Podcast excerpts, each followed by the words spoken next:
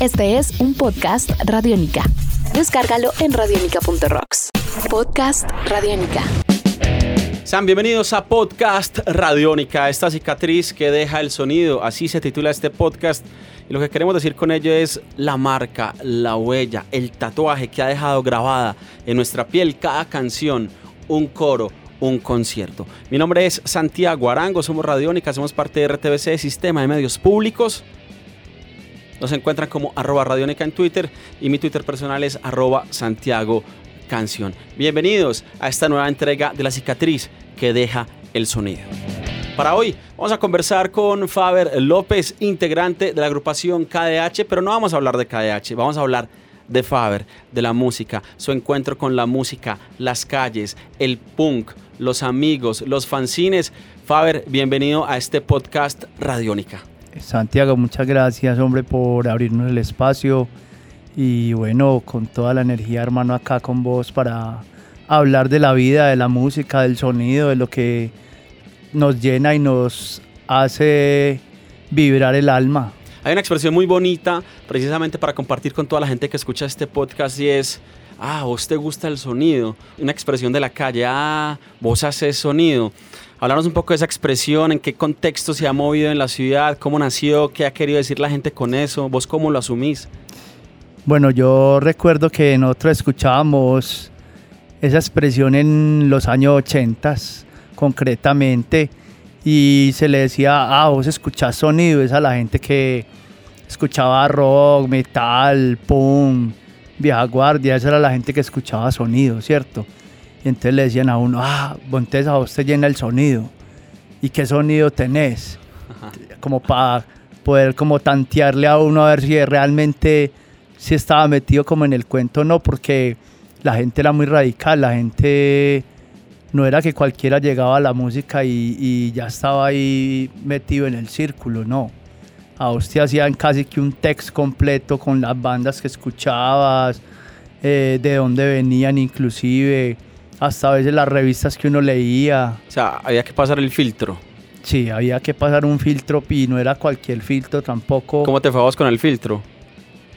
Pues a mí me fue muy bien, hermano, porque yo tenía unos primos que los manes eran rockeros.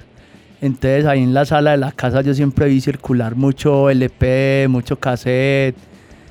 Y al frente de mi casa se fue a vivir un punk y entonces también tuve como de una pues como conexión con el punk pues a través de ver este man ahí en la acera de la casa escuchando en la grabadora puro Adolescence o puro Pun and Disorderly, Narcosis. Entonces no me, no, no, no me fue pues como tan, tan mal pues como con el, con el llegar al, a los parches y a los combos, no.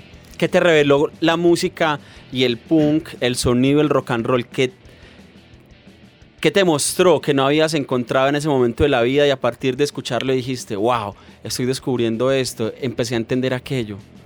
Mira, hombre, Santiago, uno al principio no era un rebelde sin causa, hombre. Uno no sabía ni, ni, ni, ni, ni, ni para dónde iba ni de dónde venía. Cuando yo encuentro el rock, el rock le da a uno un horizonte acerca de lo que uno realmente quiere en la vida y de que uno quiere proponer, de que uno quiere que la situación en la que uno vive cambie, de que la sociedad en la que uno está eh, se cuestione. Entonces, para mí, cuando yo llego a y encuentro el, el rock, encuentro ese universo y encuentro no solo la música, sino todo ese montón de gente pensando similar a uno, para mí eso fue un, éxtasis total. O sea, yo dije, ya, esto es, esto es lo que a mí me gusta realmente, esto es lo que a mí me llena de verdad de, de corazón. Y me metí de lleno, me metí de lleno tanto que ya llevo más de tres décadas escuchando música.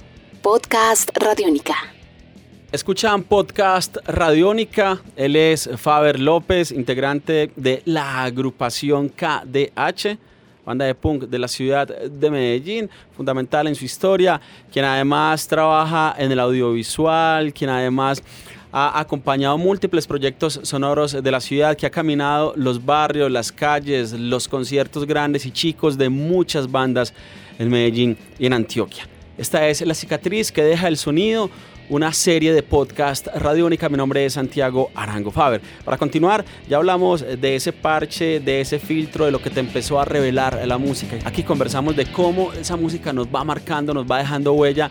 ¿Cuál fue esa primera canción que vos tomaste como un himno para la vida? Cuando eras joven, o sea, 30 años atrás, cuando dijiste esta canción, empezaste a cantarla y a tararearla y a identificar y a entender la línea que te narraba el vocal.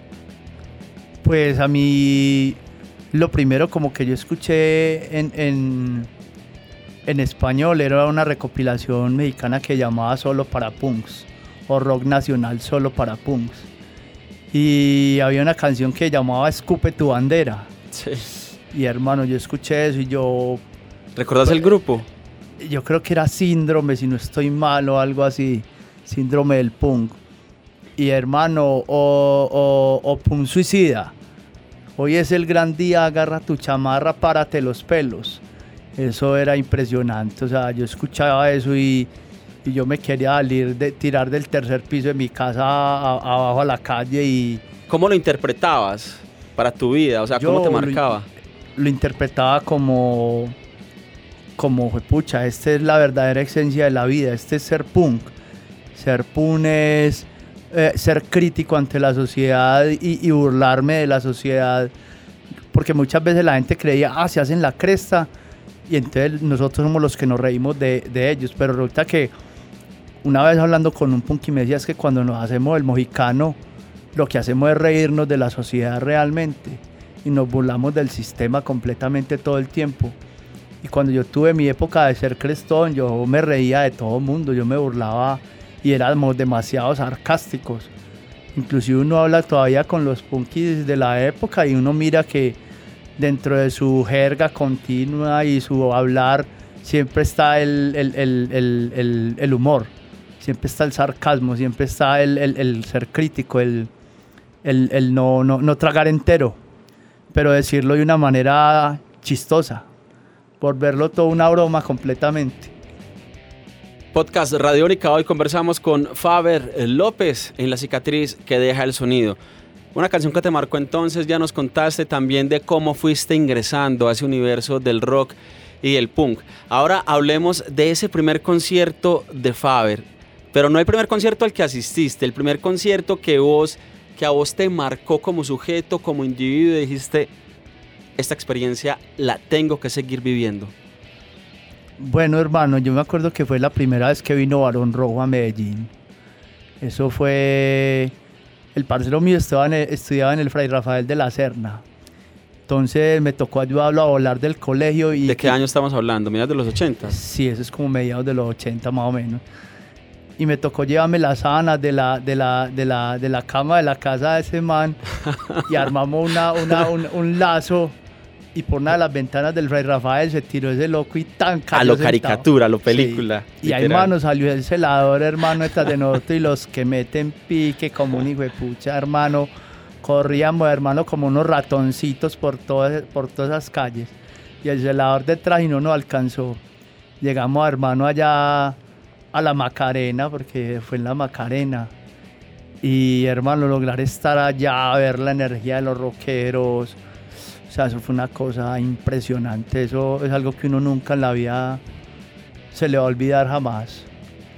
Después cuando vimos a Quiet Riot fue también algo muy especial, pero ese concierto de Balón Rojo fue, mejor dicho, algo que lo marca a uno para toda la vida. Los rockeros van al infierno, dice Barón Rojo. Hoy conversamos con Faber López. Hasta este momento, la primera entrega. Gracias por estar con nosotros, Faber. Gracias y seguiremos conversando más adelante. Gracias, Santiago, hermano, por el espacio, hermano. Buena energía. Siempre bienvenido. Podcast Radiónica al aire. Cada palabra que acá se diga es necesaria para tu cabeza. Podcast Radiónica.